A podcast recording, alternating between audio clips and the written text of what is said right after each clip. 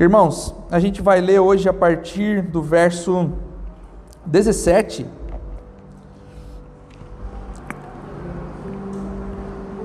Na NVI tem um, um título que diz: O procedimento dos filhos da luz. Todos acharam? Efésios 4, 17. Que diz o seguinte: Assim eu lhes digo, e no Senhor insisto, que não vivam mais como os gentios que vivem na inutilidade de seus pensamentos. Eles estão obscurecidos no entendimento e separados da vida de Deus por causa da ignorância em que estão, devido ao endurecimento do seu coração. Tendo perdido toda a sensibilidade, eles se entregaram à depravação, cometendo com avidez toda espécie de impurezas. Todavia, não foi isso que vocês aprenderam de Cristo. De fato, vocês ouviram falar dele e nele foram ensinados de acordo com a verdade que está em Jesus. Quanto à antiga maneira de viver, vocês foram ensinados a despir-se do velho homem. Repita comigo, irmão: despir-se do velho homem, que se corrompe por desejos enganosos a serem renovados no modo de pensar e a revestir-se do novo homem, criado para ser semelhante a Deus em justiça e em santidade, provenientes da verdade. Portanto, cada um de vocês deve abandonar a mentira e falar a verdade ao seu próximo, pois todos somos membros de um mesmo corpo. Quando vocês ficarem irados, não pequem, apaziguem a sua ira antes que o sol se ponha, e não deem lugar ao diabo. O que furtava, não furte mais, antes trabalhe fazendo algo útil com as mãos, para que tenha o que repartir com quem estiver em necessidade. Feche seus olhos. Senhor Deus, eterno e poderoso Pai, nós te louvamos aqui, Senhor Deus, nessa manhã, com tudo que temos e com tudo que somos. E agora, Senhor Deus, nós queremos, Pai, ouvir a tua palavra, Senhor Deus, e queremos que o Senhor fale aos nossos corações, Pai. Deus, que todo todo espírito de cegueira, Senhor Deus, tudo aquilo, Pai, que tenta nos desviar, Pai, desse momento agora, toda distração, Senhor Deus, seja cessada nesse momento, Senhor Deus, e que nós possamos focar naquilo que o Senhor deseja falar, Pai. Deus, eu não sou melhor do que ninguém, Pai, eu sou um pobre pecador, Senhor, mas que o Senhor me use como vaso agora nas tuas mãos, Pai, para que eu possa transmitir a palavra com fidelidade, Senhor. Pai, que os nossos corações sejam cheios, Pai, que essa palavra vá de encontro ao nosso coração, como uma semente, Pai, que germina e dá frutos. Pai, nós te louvamos, nós te agradecemos no Espírito, por intermédio de Cristo, que conquistou todas essas coisas na cruz por nós. Assim te louvamos, assim te agradecemos. Amém e amém. Irmãos, a igreja diz amém. Irmãos, nós estamos, como eu disse já há um longo tempo nesse capítulo 4, e nós já vimos nas mensagens passadas a nova sociedade que está sendo criada para a nova cidade, Deus está fazendo uma nova sociedade, criando novos homens, fazendo novas pessoas para que eles possam habitar a nova cidade de Deus. Então, essa nova sociedade, esses novos, novos homens, novas criaturas, elas precisam demonstrar algumas coisas. E Paulo fala que precisa ser demonstrado amor, precisa ser demonstrado unidade, precisa ser demonstrado diversidade e maturidade. Quando eu digo diversidade, irmãos, vocês entendem, né? O que, que é diversidade? Porque o Éder ontem falou assim, tem que avisar, né? Que não é a diversidade que eles estão falando aí agora. É diversidade de dons, irmãos. Então, a diversidade de dons precisa ser manifesta na igreja. Então, além de manifestar essas coisas, essas coisas elas precisam aparecer de maneira crescente, de uma forma que ela cresça a cada momento, a cada segundo, a cada, a cada passo, porque essas coisas que Paulo cita, elas são características de uma pessoa digna da sua vocação. Amém? Então, aqueles que são dignos da vocação, eles manifestam essas qualidades, essas características que Paulo falou até aqui para nós. E Stott, John Stott argumenta o seguinte: Quanto mais compartilharmos da perspectiva de Paulo, mais profunda será a nossa insatisfação com o status quo eclesiástico. Mas por não compartilhar dessa perspectiva, ou somos complacentes demais, ou então radicais demais, querendo desfazer a instituição. O que acontece, irmãos? Nós somos essa nova criatura agora que manifesta esses, essas características. E quanto mais nós compartilhamos dessa ideia, desse pensamento de Paulo, e quanto mais essas características elas crescem em nós, nós cada vez nos conformamos menos com as coisas desse mundo. Então, além do mais, nós começamos a nos não nos conformar mais com o status da igreja. Então, tudo aquilo que a gente vê na igreja, que a gente pensa está errado, isso aqui não está certo, a igreja não deveria ir por esse caminho, a igreja não deveria fazer isso, ou nós nos tornamos complacentes, não concordo com nada, mas vou continuar aqui de bracinho cruzado, não vou falar nada para ninguém. Ou então nós nos tornamos extremamente radicais, querendo sair da igreja e desfazer todas as instituições e não ter mais placa, não ter mais CNPJ, não ter mais nada. Eu confesso para os irmãos que eu até uso um termo, que é um termo que o pastor Leandro usa, que eu sou um niilista denominacional. Eu não acredito na instituição, irmão. Porque a instituição ela é corrompida, ela toda, a começar por mim. Então a chance que nós temos, irmãos, ontem conversando com os irmãos lá no, no encontro de homens, falando assim, eu falo algumas coisas que depois eu penso o seguinte, eu posso me arrepender, porque eu não sei o que o Senhor fará da casa nos próximos anos, mas a gente pode se tornar uma igreja grande e aí a gente vai ter que lidar com isso. Então, é claro que as instituições religiosas, elas não andam bem, e por isso nós não podemos abraçar nenhum dos dois extremos, nem a complacência e nem a radicalidade. As coisas, elas não podem ficar como estão, mas soluções parciais também não são a resposta. Cabe a nós, irmãos, orar, trabalhar e com o auxílio do Espírito manifestar todas essas coisas que Paulo fala aqui: amor, unidade, diversidade e maturidade. Precisam ser elementos principais na vida de cada um de nós e precisam ser ele elementos principais e características vistas em toda a igreja. Então, quando é, o amor se manifesta na vida de alguém, é sinal de que ela está crescendo em, em Cristo, está crescendo no Espírito, a diversidade, a unidade e assim por diante. Então, sendo assim, irmãos, cada membro precisa manter e precisa compartilhar de um ideal bíblico. Existe uma maneira correta de andar. Qual que é a maneira correta de andar, pastor? É uma maneira que está dentro dos padrões do ideal bíblico. Então precisa começar em nós a mudança que nós desejamos. A crítica que nós fazemos às igrejas é: a igreja não está bem, ou eu sento e, e, e participo sem falar nada, ou eu vou para a radicalidade. Mas por que, que a igreja não está bem, meus irmãos? Por culpa sua e por culpa minha.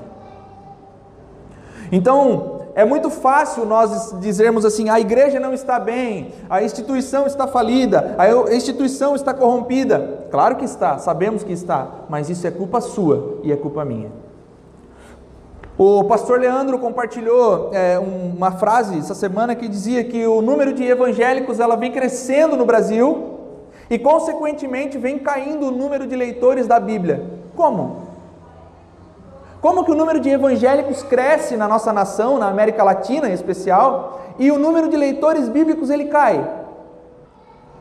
Então, irmãos, nós começamos a perceber que se a igreja anda mal, a culpa é nossa.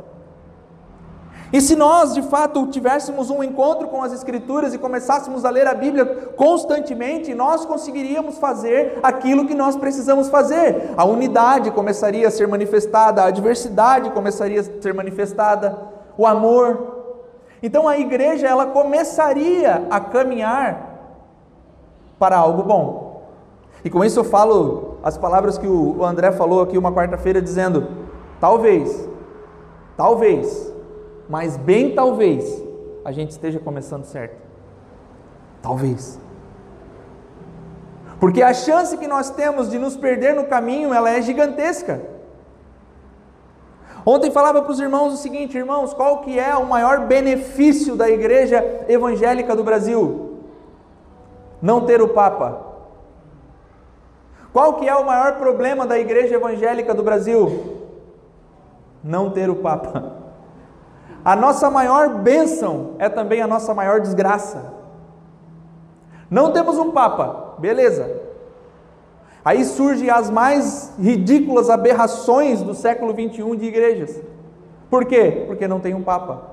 Ninguém dita nada, ninguém fala nada, ninguém diz esse é o ideal bíblico, é assim que nós devemos andar, é assim que devemos caminhar. Então, é, Efésios, irmãos, ele está dizendo para nós que existe uma maneira que a igreja do Senhor precisa se manifestar.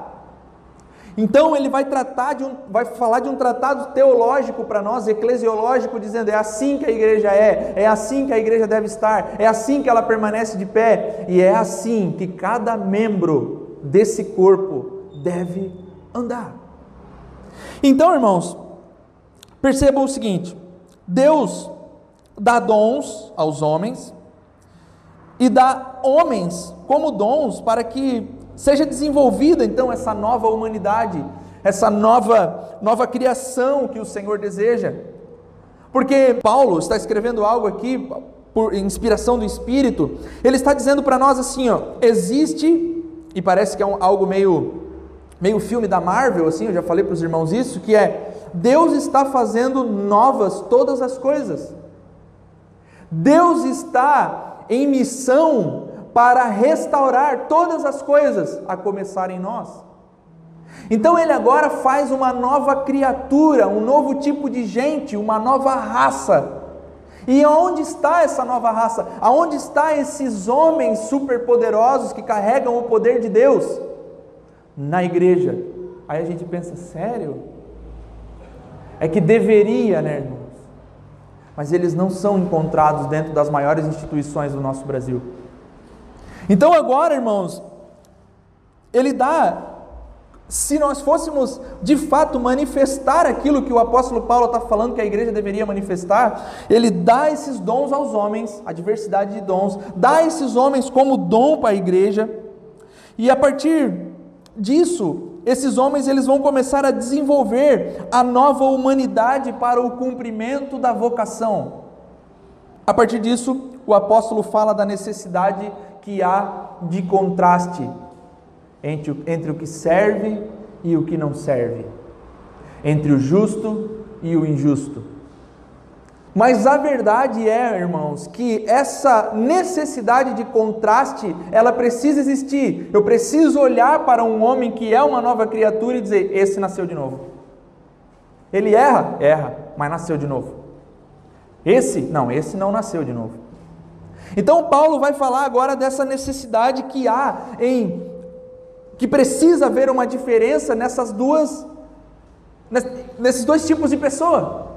Precisa ser visto, irmãos, que de fato nascemos de novo. Se nós somos essa nova raça, esse novo povo, esse novo tipo de gente, é porque nós somos de fato nascidos de novo. Então a gente fala o tempo todo nascidos de novo, nasci de novo, o velho homem, o não sei o que lá, e a gente não entende direito o que é esse tipo de coisa. E aí Paulo vai falar aqui, irmãos, a respeito de novas vestes. Se despir da veste velha e colocar uma veste nova. Aí a gente pensa, legal, existe um jeito certo de se vestir. Assim, assim, assim. O Edro já está até rindo. É assim que se veste. Se você não se veste assim, você não é crente. Mas não é sobre isso que Paulo está falando. Não é sobre o jeito de se vestir que Paulo está falando. Não é sobre é, se você usa camiseta ou se você usa terno e gravata. Não é se você usa bermuda ou se você usa calça. Paulo está falando que existe uma nova vestimenta espiritual para aqueles que são filhos. Existe, irmãos, uma diferença que precisa ser nítida.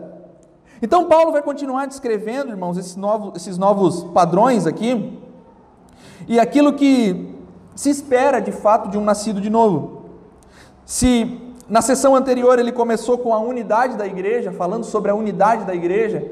agora na seção 2 ou na seção B desse capítulo, Paulo vai falar a respeito da pureza da igreja. Precisamos andar em unidade? Precisamos. Precisamos andar como um corpo só, unidos? Sim, precisamos. Mas essa igreja, nós precisamos andar em pureza. E Paulo está enfatizando, meus irmãos, que ele, como o apóstolo de Cristo, ele tem autoridade para tal. Nós já entendemos o que é um apóstolo, amém? Existem apóstolos hoje em dia? Bem forte, irmãos. Não. Não tem apóstolo moderno. Mas Paulo é o verdadeiro apóstolo que as Escrituras nos afirmam que é. Ele foi chamado pelo Cristo, ele foi estabelecido apóstolo pelo Cristo. Então, se ele foi estabelecido apóstolo pelo Cristo, se ele viu o Cristo, ele é um apóstolo. Então, agora, meus irmãos, ele está dizendo que ele é um apóstolo, ele tem autoridade para tal, e a mensagem de Paulo ela é bem simples. Paulo diz assim: ó, não vivam como os gentios vivem, não vivam como eles, não sejam mais como os incrédulos, não sejam mais, não imitem mais o estilo de vida deles, não imitem mais os gregos, não imitem mais os romanos. Para nós, não imitem, meus irmãos, aqueles que não possuem Cristo, ou que Cristo não os possui.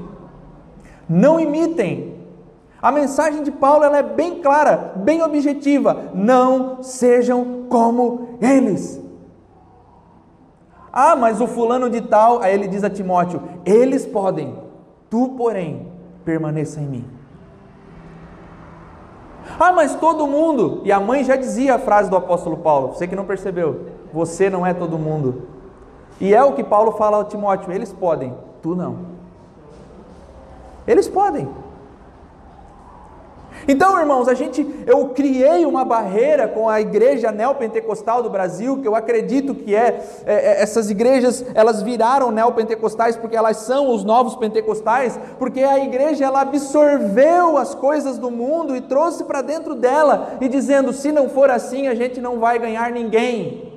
Mas quem que disse que não é a palavra e o espírito que convence? O Evangelho não é aquilo que basta para os púlpitos. Percebe, irmão, que nós estamos criando máquinas de, de moer gente, nós não estamos pregando o Evangelho. Ontem um menino contou um negócio para mim que eu fiquei estarrecido assim. Está indo numa igreja, se converteu, um, um amigo dele, do, do Jean, é, se converteu e ele disse assim, mano, sabe qual que é o, o, fruto que revela o arrependimento dele, que ele é crente em Jesus agora? Falei, não faço ideia, mano. Ele, tá, ele disse para mim assim: ó, Eu nasci de novo, vou me batizar em Israel, no Rio Jordão.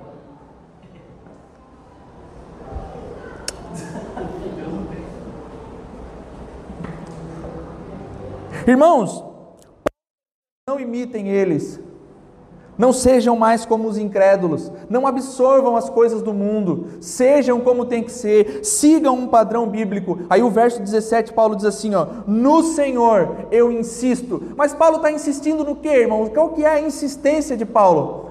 Verso 1 do capítulo 4. Ele diz assim: ó, rogo-lhes, pois, vivam de maneira digna da vocação o maior apóstolo, irmãos, de todos os tempos, o maior plantador de igreja de todos os tempos, talvez um dos, um dos homens que o Senhor mais usou como instrumento, tem só, ele só consegue fazer uma coisa por nós agora: pelo amor de Deus, vivam no ideal bíblico. E agora no, no versículo 17 ele está dizendo o seguinte: no Senhor, ou seja, com a autoridade que o Senhor me deu como apóstolo, eu insisto, vivam de maneira digna. Então, irmãos, é o que o apóstolo está insistindo para nós aqui. Ou seja, se como que alguém faz a vontade do Senhor, como alguém que está preso, como alguém que passou pelas maiores dificuldades da sua vida, como alguém que, que está agora nesse momento na cadeia, olha para os irmãos e diz: pelo amor de Deus, façam. Então, irmãos, o, o, o, a tarefa que nós, que eu tenho como pastor aqui, é dizer para vocês: pelo amor do Santo Deus, vivam de uma maneira que reflita Cristo. Vivam de uma maneira que o Senhor seja visto. Vivam no contraste que o apóstolo Paulo pede. Pelo amor de Deus, vivam da maneira digna. Nós, irmãos, temos uma maneira correta de andar, uma maneira correta de caminhar.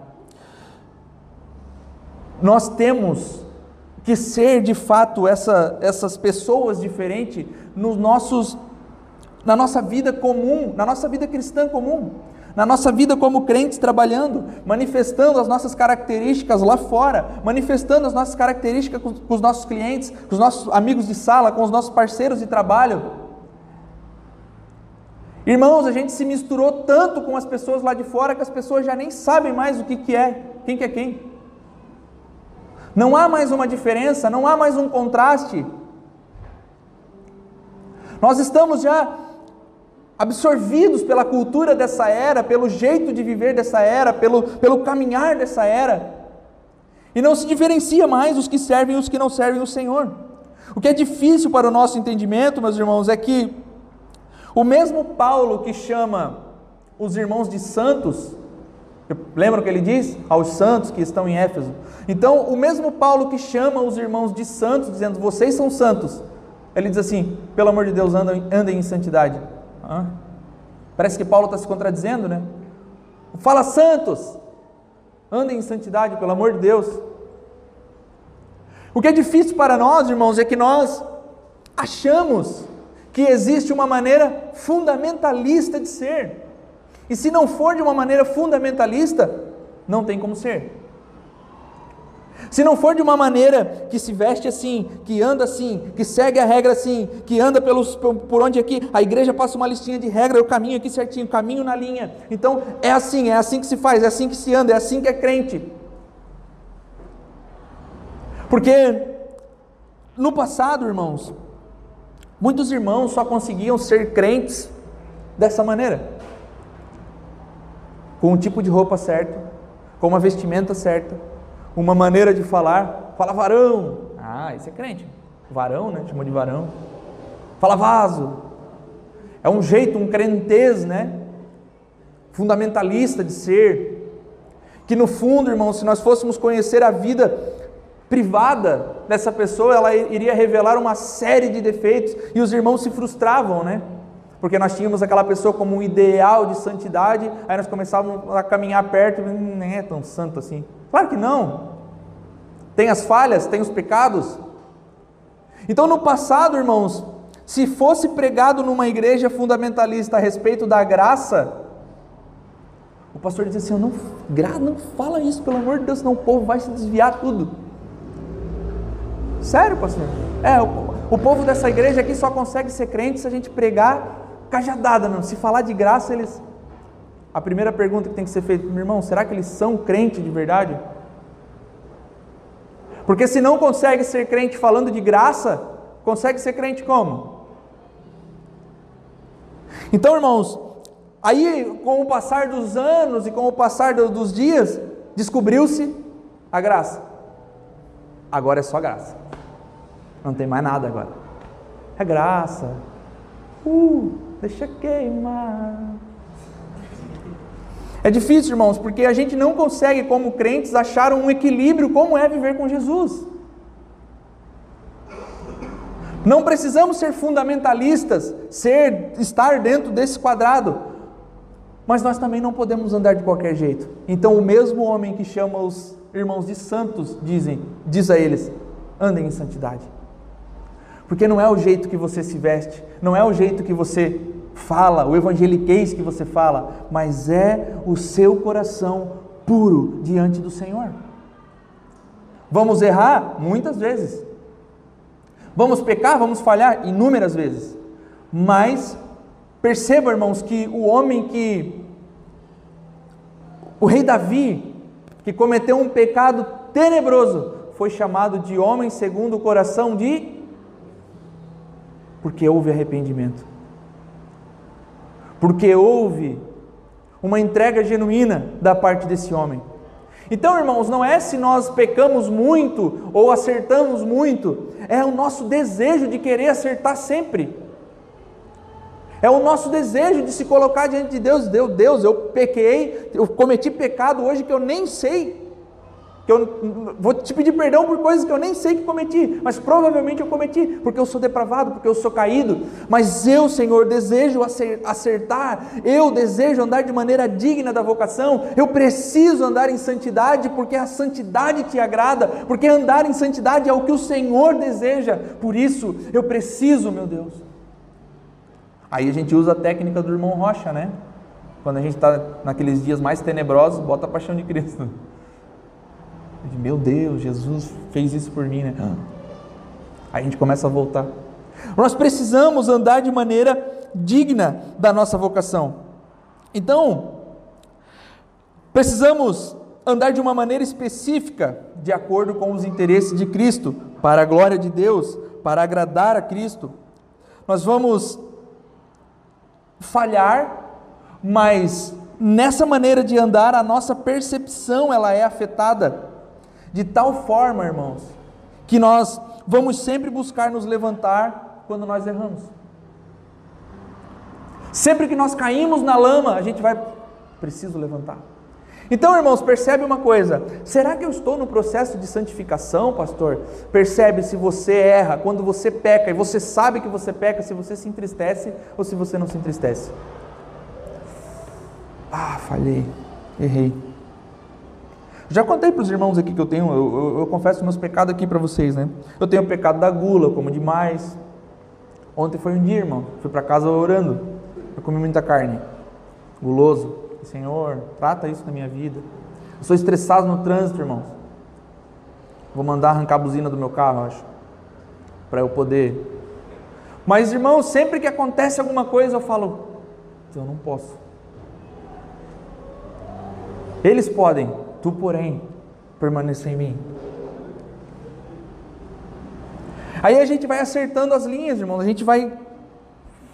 Respira. Calma. Come devagar. Não vai acabar a carne. Acabou, né? No fim, no fim acabou, né? Mas, amém. Não vem ao caso. Né? Acho que tem uns irmãos que precisam confessar os pecados também, inclusive, né? Mas tudo bem. Então, irmãos, a nossa percepção ela é de fato afetada para que nós de fato busquemos nos levantar. E como que nós nos levantamos? Com o auxílio do Espírito. Porque não é obra nossa, é o Espírito que trabalha em nós para que nós sejamos de fato santificados dia após dia. Na relação que nós temos com os irmãos, é que nós lapidamos a nossa teologia. Porque nós temos todo um escopo teológico a gente conhece todas as, as áreas da teologia, a gente vem, vem trabalhando teologia todos os dias aqui, domingo após domingo, quarta após quarta, e a gente tem um escopo teológico, a gente sabe o que é a teologia e a gente sabe o que a Bíblia diz a respeito de cada coisa. Precisa amar o irmão? Precisa? Por que você não ama então? Percebe que é na relação que nós lapidamos a nossa teologia? Preciso, Paulo vai dizer, pelo amor de Deus, para de mentir, fala a verdade. A gente sabe disso, mentir é pecado, sim ou não? Então por que você mente? E eu tô, quando eu falo você, eu estou me incluindo, tá irmão? Não pense que eu estou. Então nós sabemos o que é certo, nós temos um escopo teológico para isso, nós sabemos o que nós precisamos fazer. Sabemos? Amém. Por que não fazemos? Aí é onde que nós precisamos começar a nos questionar. E Paulo está dando algumas diretrizes para nós aqui daquilo que uma pessoa digna da vocação precisa fazer para ser de fato reconhecida como digna da sua vocação. Então, irmãos, a, a, a autoridade de Paulo aqui, é, ela, o poder né, que Paulo tem sobre as igrejas que, que ele planta, Efésios, por exemplo, é um, um único poder, Paulo tem só o poder da palavra contra eles. Paulo nunca, irmãos, usou de mão de ferro nas suas igrejas. Paulo nunca foi aquele homem autoritário de dizer assim: se não fizerem isso, se não honrarem o apóstolo. Não. Paulo só tinha uma autoridade: a palavra de Deus. Então, como, irmãos, que a doutrina de uma igreja, ela fala para você da maneira que você deve andar e da maneira que você deve caminhar? Através da palavra de Deus. Está na palavra? Não. Então não é assim então. Você precisa se vestir assim. Está na palavra? Não. Mas só que olha só, existe uma coisa, irmãos, que é muito importante para que nós pensemos nisso. Porque quando nós falamos assim, não há uma maneira certa de se vestir, nós estamos falando de, certo dogma, de certos dogmas e certos costumes. Mas daí também o irmão pensa que dá para andar de qualquer jeito, principalmente as irmãs. Existe uma maneira certa de se vestir? De última análise, não mas existe uma coerência de como nós devemos nos vestir. Há um tempo atrás, há uns anos atrás, irmãos, um amigo meu dizia assim, mostrou uma foto para mim do Carl Lentz e disse assim: "Olha que legal, cara. O cara de sunga na praia, um pastor de sunga na praia postou uma foto". E aí, eu falei, porque isso aqui é Estados Unidos, né, irmão? Se fosse aqui no Brasil, ia. Falei, cara, isso aí não é legal. O pastor postar uma foto assim no Instagram dele não é bacana. Deu um ano, um ano e meio depois, ele caiu, irmãos. Pastor da Hilson, Nova York. Percebe, irmãos, que umas, algumas postagens nossas no Instagram, elas falam quem nós realmente somos? Elas falam se nós somos de fato dignos da vocação ou não dignos da vocação? Quando eu bato o olho naquela foto, eu digo, não, não é digno da vocação. Não tem prudência. Então, por mais, irmãos, que. é difícil, não é? Quem concorda? Não há um jeito certo de se vestir, mas há. Não há um jeito certo de falar, mas há. Existem algumas coisas que não podem estar no nosso vocabulário. Existem algumas coisas que não podem estar no nosso, na, na, na nossa moda, por exemplo. Tinha um pastor que dizia, né, que era é, o crente pode andar na moda, mas tem moda que não pode andar no crente. Quem já ouviu isso? Tu, tu sempre, cara, tu, tu passou pelas piores experiências, eu acho. Mas não está errado, está certo. Tem moda que não é para crente, irmão.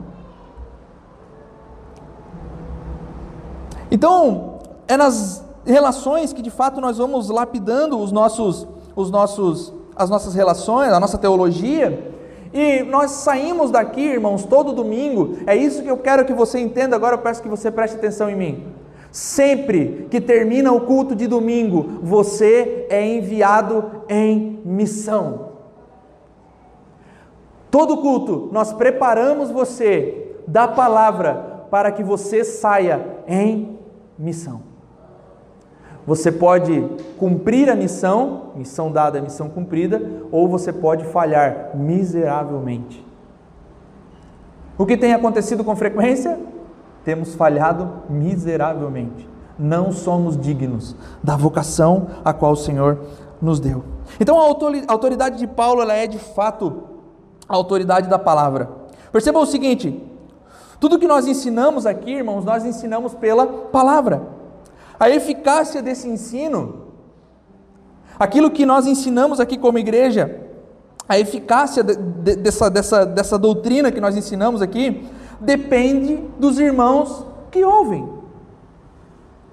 Eu posso pregar o Evangelho todo domingo aqui, fielmente, bonitinho, tudo por dentro das quatro linhas das Escrituras. Se vocês não absorverem, não houve eficácia.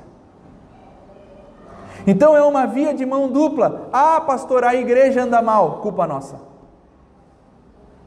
Culpa de quem não pregou o evangelho corretamente e culpa dos que não ouviram o evangelho corretamente. Ah, mas a culpa é mais deles que não ensinaram. Também concordo. Mas e você porque não leu a Bíblia? E você, por que, que não conferiu se aquilo que o pregador estava falando era bíblico, sim ou não? Então a culpa da igreja estar do jeito que está, irmãos, é completamente nossa. Agora não. Nós estamos aqui, irmãos, ouvindo o evangelho domingo após domingo. Tenho uma notícia ruim para você. Você será indisculpável diante de Deus. Ah, Jesus, mas nunca pregaram o evangelho. Não, pregaram. Sou testemunha. Pregaram todo domingo. Evangelho, evangelho, evangelho. Acerta, alinha, faz assim. E a gente vai agora sair para a nossa missão, absorvemos aquilo que aprendemos e vamos colocar em prática ou não? Porque senão não é eficaz. Senão não, não tem como ser eficaz. Então, irmãos, agora vamos direto lá para o nosso verso 18 e 19. Que Paulo diz assim: ó, eles, os pagãos, estão perdidos, estão mergulhados em escuridão, eles não enxergam a alienação pela qual eles estão vivendo, e eles não enxergam o quão distantes eles estão de Deus. Paulo está dizendo que esses homens tiveram as suas visões obscurecidas, porque o relacionamento que tinham com o, que deveriam ter com o, Criador, ele foi quebrado, foi rachado, foi destruído. E foi destruído aonde? No Éden. Então todos nós, irmãos, temos um relacionamento que deveríamos ter com Deus, que foi rachado. Estamos com a visão obscurecida. Mas aqueles que estão em Cristo andam agora na luz. Os que estão em Cristo Jesus agora têm o caminho iluminado para andarem como Jesus quer que andemos. Então, eles estão com a visão obscurecida, mas nós, os que estão em Cristo, têm o caminho iluminado. Então, não temos desculpa, de fato. Se o Senhor Jesus ilumina o nosso caminho, se o Senhor Jesus diz da maneira que Ele deseja que nós andemos, nós precisamos andar, porque Ele lança luz ao nosso caminho. Então, olha só, irmãos, é, são coisas que a gente não fala, e eu até conversei com Moisés a respeito disso, que se nós formos, quando a gente fala a respeito de dízimos e ofertas, a primeira pergunta é: é 10% ou quanto, quanto que é? Na casa, quanto que vocês cobram de dízimo? Alguns perguntam, né? A gente não cobra nada de dízimo, fica tranquilo. Nós nem defendemos a doutrina do dízimo como ela é 10% do líquido e do bruto. Nós falamos sobre generosidade. E percebe que quando o apóstolo fala sobre generosidade, ou quando Jesus fala de generosidade, quantos por cento ele diz que nós devemos dar da nossa vida? 100%. Então, se nós fôssemos levar ao pé da letra, irmãos, teríamos que dar tudo. É óbvio que nós não somos loucos Vou dar tudo para a igreja e vou viver do quê? É óbvio que não, irmãos. Mas se nós formos levar ao pé da letra, o Senhor Jesus quer a nossa vida toda. Daqui até a eternidade, em todos os aspectos, em todas as áreas. Porque tudo que nós temos é dele. Então, nós temos luz aos nossos caminhos agora e o nosso relacionamento com o Criador, ele é de fato, nós somos de fato reconectados com o Criador, nós somos agora uma nova raça, nós somos um novo tipo de gente, nós somos agora não mais os pagãos, não mais os gregos, não mais os romanos, nós enxergamos o caminho agora, nós sabemos como devemos andar, nós sabemos para onde devemos ir. Não há desculpa. Então, existe agora aqui um, nesse texto de 18 e 19 um paralelo com a passagem de Romanos 1, 24 até o 31 mais ou menos. Esse texto de Romanos é, mostra Deus entregando os gentios para uma vida ímpia e desregrada. Então lá em Romanos Paulo está dizendo assim: ó, Deus entregou eles para uma vida ímpia e desregrada. Agora em Efésios, Paulo está falando a mesma coisa, só que ele está falando de uma perspectiva humana. Vocês se entregaram a uma vida ímpia e desregrada. Então lá Deus entrega, aqui é, os humanos que estão se entregando. Então existe aqui, meus irmãos, um paralelo com aquilo que é feito em Êxodo, falado em Êxodo. Porque Deus endurece o coração de Faraó, mas Faraó endurece o seu coração. Como que casa essas duas coisas?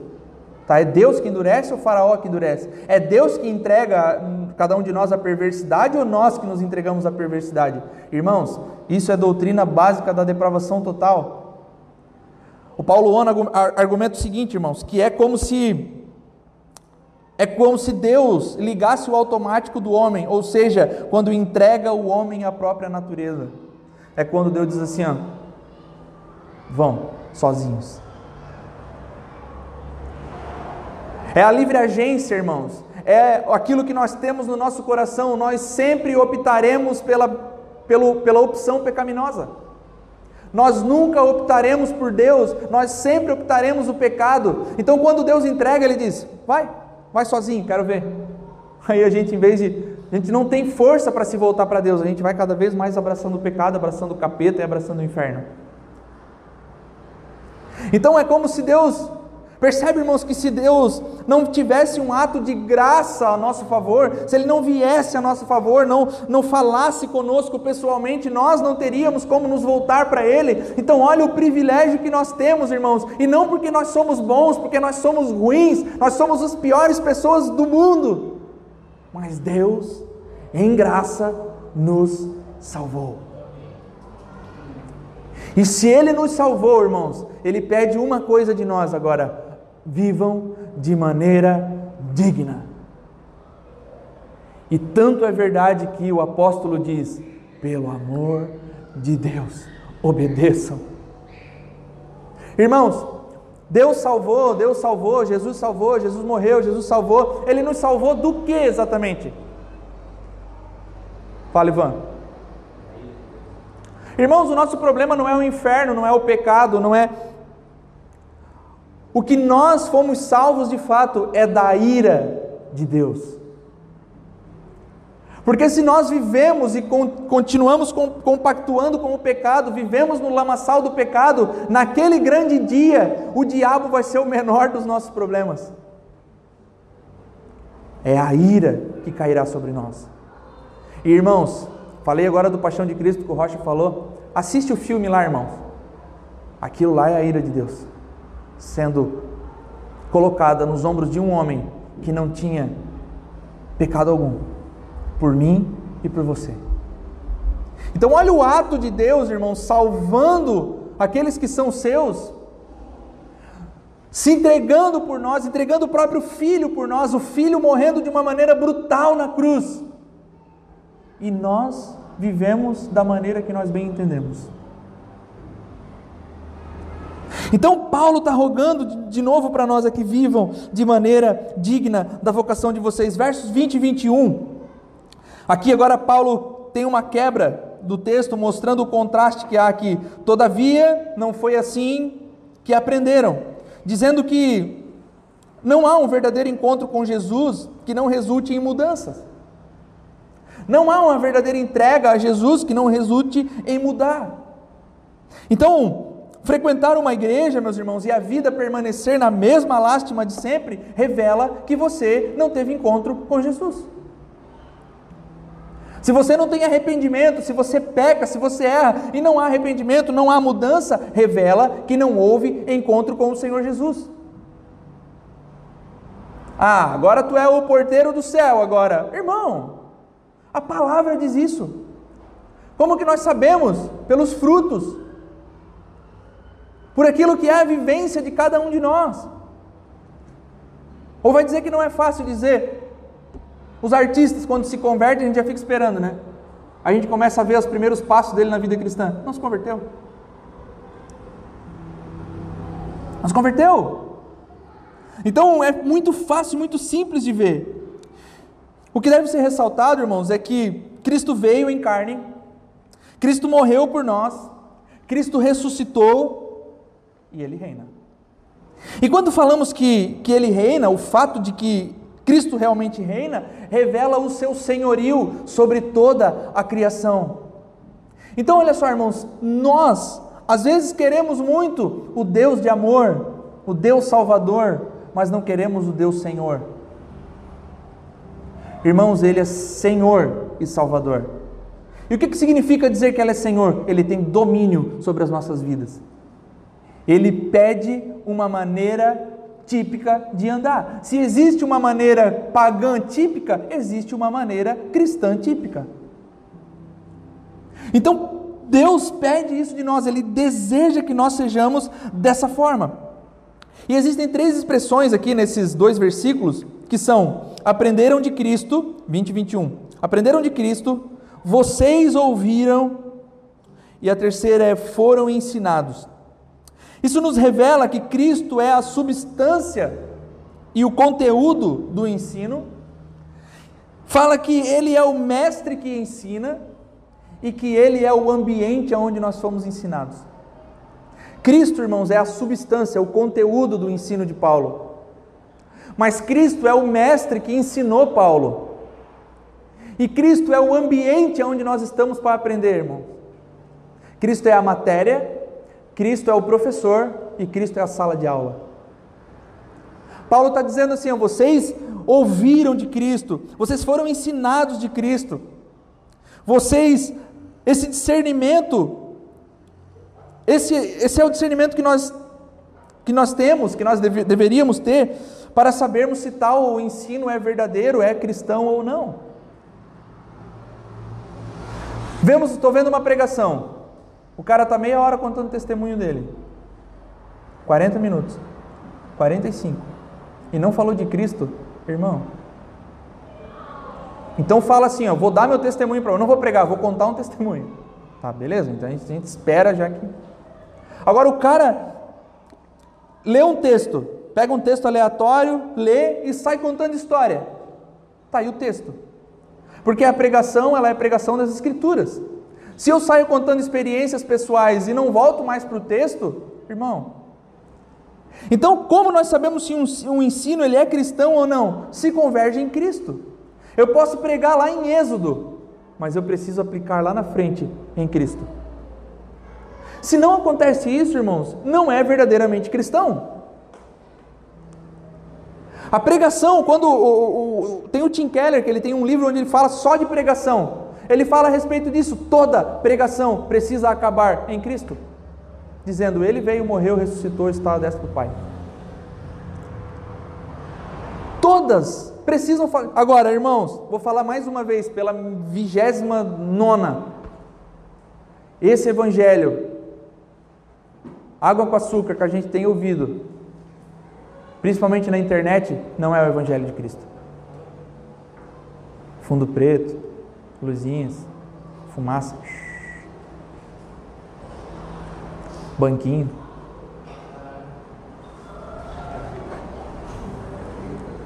Não é o Evangelho de Cristo, irmãos.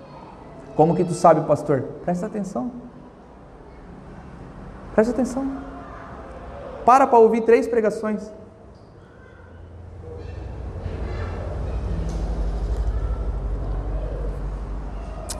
Quando Jesus Cristo, meus irmãos, é ao mesmo tempo o assunto, o objeto, o ambiente de instrução, sabemos que algo ou alguém é de fato cristocêntrico. Esse é um pregador cristocêntrico, essa é uma igreja cristocêntrica.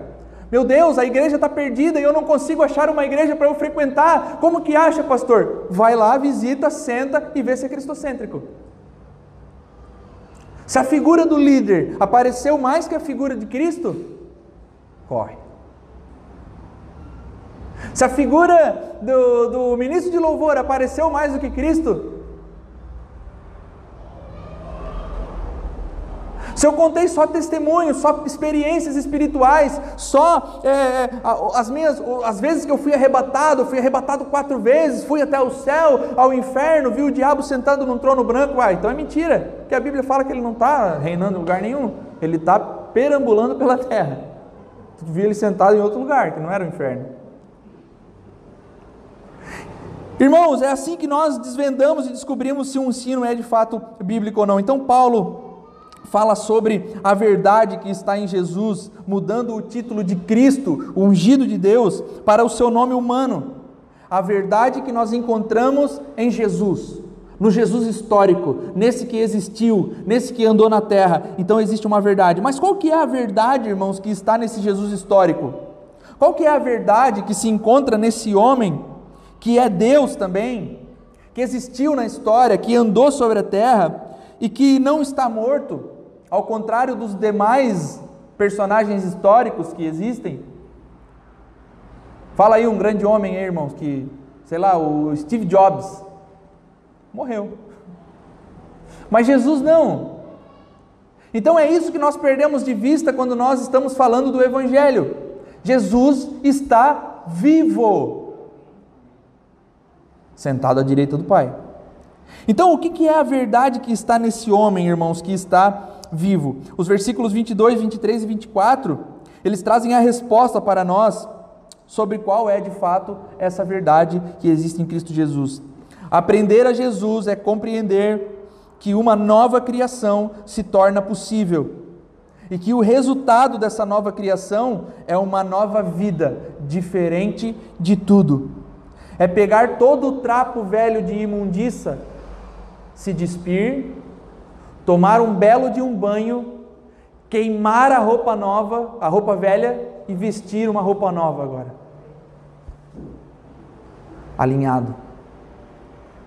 Irmãos, vocês já viram? Imagina assim, alguém que passou longos anos vivendo na rua, nunca mais tomou banho, nunca mais trocou de roupa, nunca mais usou um desodorante, nunca mais, sei lá, fez higienes básicas. Imagina aí uma pessoa assim. É assim que nós nos encontrávamos. Na verdade, era pior quando nós fomos achados por Cristo. Cristo nos pega, tira a roupa velha, dá um bom banho em nós, faz a barba. Não precisa, pode ser assim, que nem a do, do André, mas bem feitinha. Desodorante, roupa limpa. Ele diz: agora vive de maneira digna. Aí a gente sai para viver de maneira digna, sai rolando no chão. Irmãos, essa é a nova vestimenta da nova criação. Você já experimentou, irmãos, colocar uma roupa limpa sem tomar um banho? Ah, sei que já experimentaram sim. Mas é ruim, não é? Jesus disse: vocês estão limpos agora de todo pecado, de toda culpa, de toda sujeira, de toda imundícia. Pega essa roupa velha, joga fora, toma um banho, veste roupas limpas e agora viva de maneira digna da vocação. O que Paulo está falando, meus irmãos, para, cristãos, para esses cristãos aqui que estão em Éfeso, não era novidade para eles, como não é novidade para nós. Pastor, tudo que tu está falando eu estou cansado de ouvir. Mas irmãos, por que, que você não vive então? Estou cansado de ouvir pregar sobre essas coisas. E por que, que não muda? Se é a palavra de Deus, se é o Deus falando, por que, que você não muda? Despir-se da velha natureza, vestir-se da nova natureza. São coisas que já foram ensinadas em outros tempos para os cristãos de Éfeso, e são coisas que a maioria de nós já ouviu a vida inteira. Mas a gente insiste em colocar a roupa limpa e rolar na lama. Falar de santidade, meus irmãos, a nascidos de novo é algo básico. Falar de santidade são coisas que nós já ouvimos um bilhão de vezes. Mas nós precisamos, de uma vez por todas, colocar em prática a santidade, a maneira digna da vocação. Maneira digna da vocação.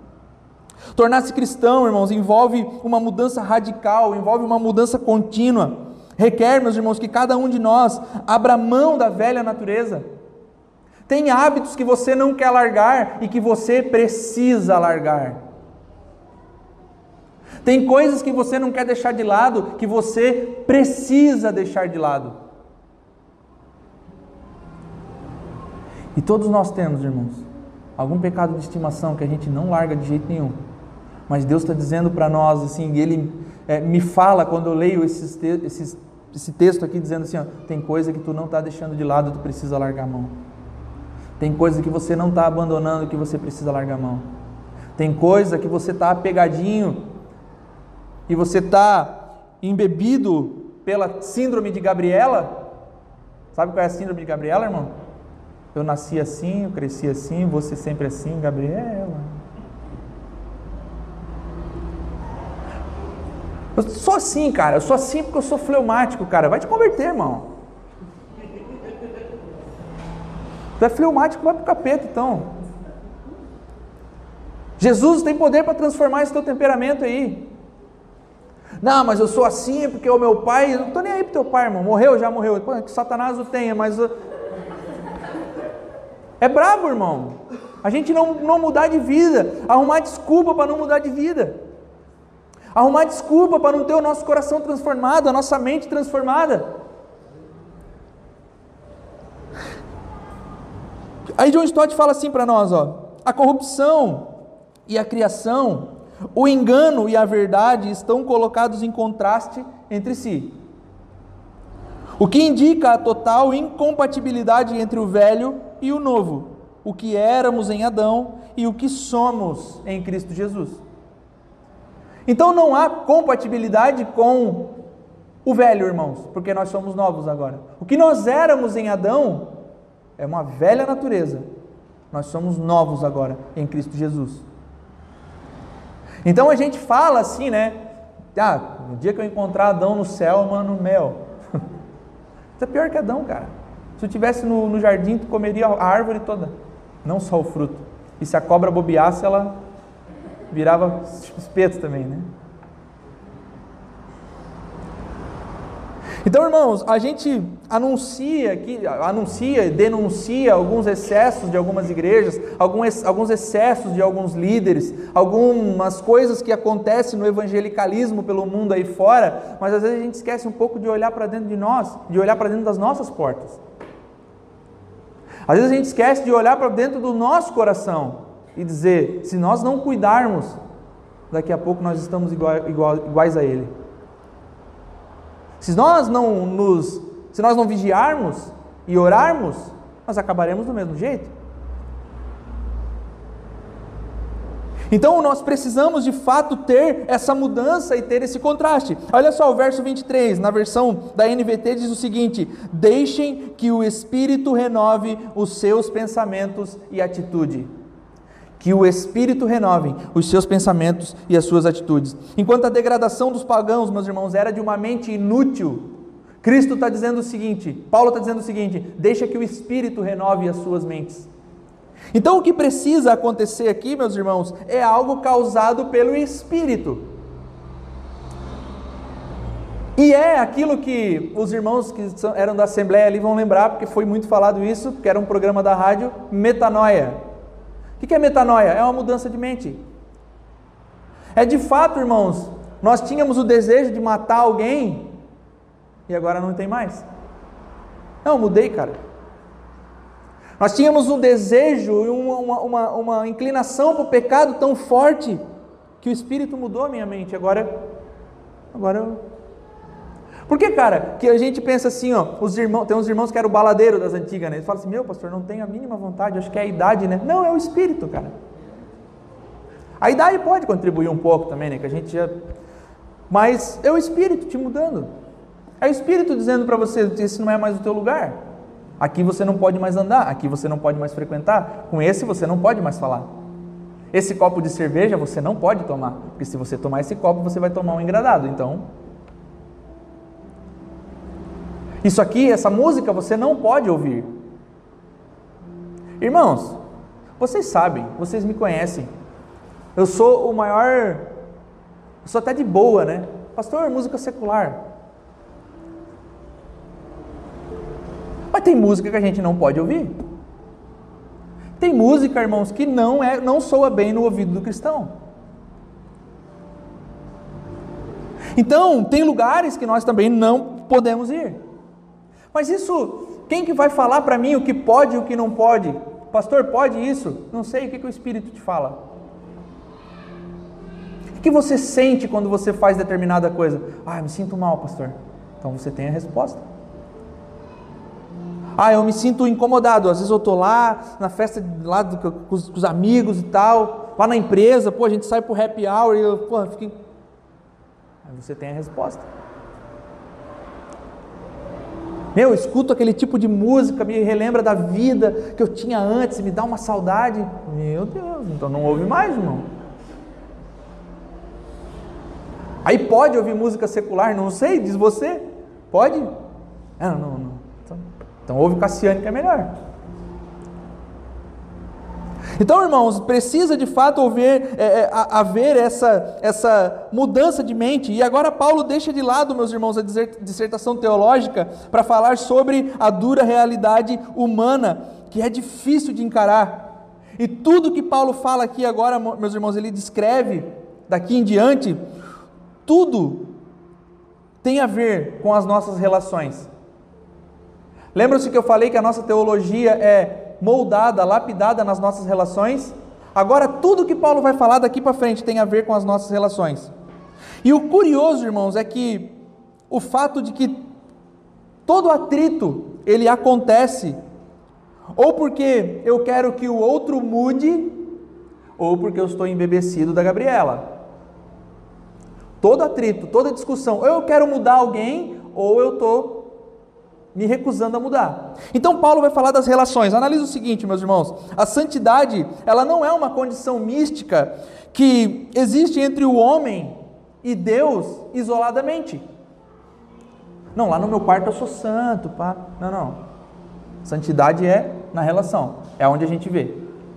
Então não existe essa coisa mística isoladamente. E ela se manifesta, meus irmãos, no mundo real, no mundo das pessoas. A santidade ela se manifesta aqui com os irmãos, lá na empresa. Lá quando você está fora, enviado para a missão, é onde manifesta a santidade, é onde nós mostramos bondade e mudança no mundo real das pessoas. Então Paulo escreve aqui, meus irmãos, algumas recomendações da unidade da igreja. Por isso, tudo aquilo que precisa ser evitado são coisas que destroem relações e minam a harmonia da convivência. Então, para cada aspecto negativo, Paulo traz um mandamento positivo: é tirar a velha roupa e botar a nova roupa. Se estamos firmados no ensino dos apóstolos, se estamos firmados no ensino dos profetas, nós precisamos saber que a doutrina e a ética andam lado a lado, ombro a ombro. A crença e o comportamento não podem estar separados ou vistos, né, como coisas distintas. Precisam estar lado a lado. Então Paulo diz algo como: se eu creio nisso, eu então não faço aquilo.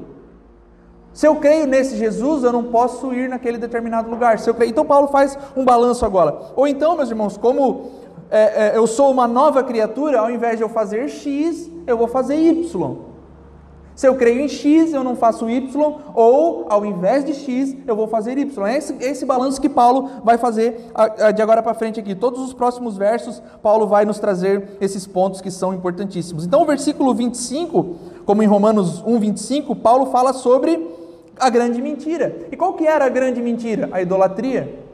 Essa era a grande mentira dos tempos de Paulo, a idolatria. Então Paulo fala da grande mentira da idolatria, onde eles tinham renunciado toda a falsidade pagã, então os efésios renunciaram tudo aquilo que eles eram para viver com Cristo, e que é um sintoma principal da mente obscurecida. E Paulo agora fala sobre o abandono das mentiras menores, ou seja, os que pertencem a Cristo precisam ter palavra. Os que pertencem a Cristo precisam falar a verdade. Precisamos, meus irmãos, ser confiáveis vocês sabiam que quando eu vou fazer alguma ficha de inscrição, alguma coisa, a pessoa pergunta profissão? Eu digo autônomo? autônomo. Por que, que eu não digo pastor? Porque nós não temos credibilidade. Se eu falo numa ficha de, de, de, de, de crediário que eu sou pastor, ela já pensa, não vai pagar. Inclusive aconteceu aqui no material de construção, a gente pegou umas coisas em janeiro, eu fui pagar agora em abril, mas é porque eu esqueci mesmo, não foi. Mas o fato é, meus irmãos, que nós não temos credibilidade, e Paulo está dizendo: parem de falar mentiras e falem a verdade. Paulo está falando aqui, meus irmãos, de um relacionamento mais estreito, que é a relação entre os irmãos da igreja.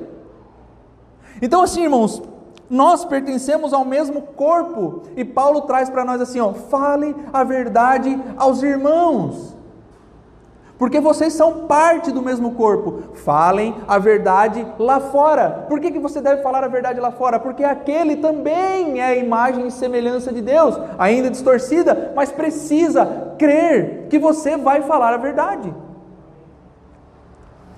Crente mentiroso, irmão. Ontem lá, nós estávamos lá na roda dos homens lá, contaram umas mentiras, mas tudo bem, a gente sabe que é mentira. Ah, umas coisas assim, cara. Foi bem assim que aconteceu, mas. Mas falando sério, irmão, nós precisamos de fato, irmão, ser verdadeiros. Tinha um amigo meu que era conhecido, ele era da igreja, cara. Nós chamava ele de. Se eu falar o nome, acho que os irmãos vão saber quem é. Mas nós chamava ele de 3 dólares. Meu, o cara só falava mentira, cara. Só, meu Deus, cara, a gente sabe que é mentira, mano. Então o Paulo está dizendo: sejam verdadeiros. Novamente, meus irmãos, a doutrina da igreja, Paulo traz aqui como o corpo de Cristo, para ressaltar que a comunhão se edifica na confiança.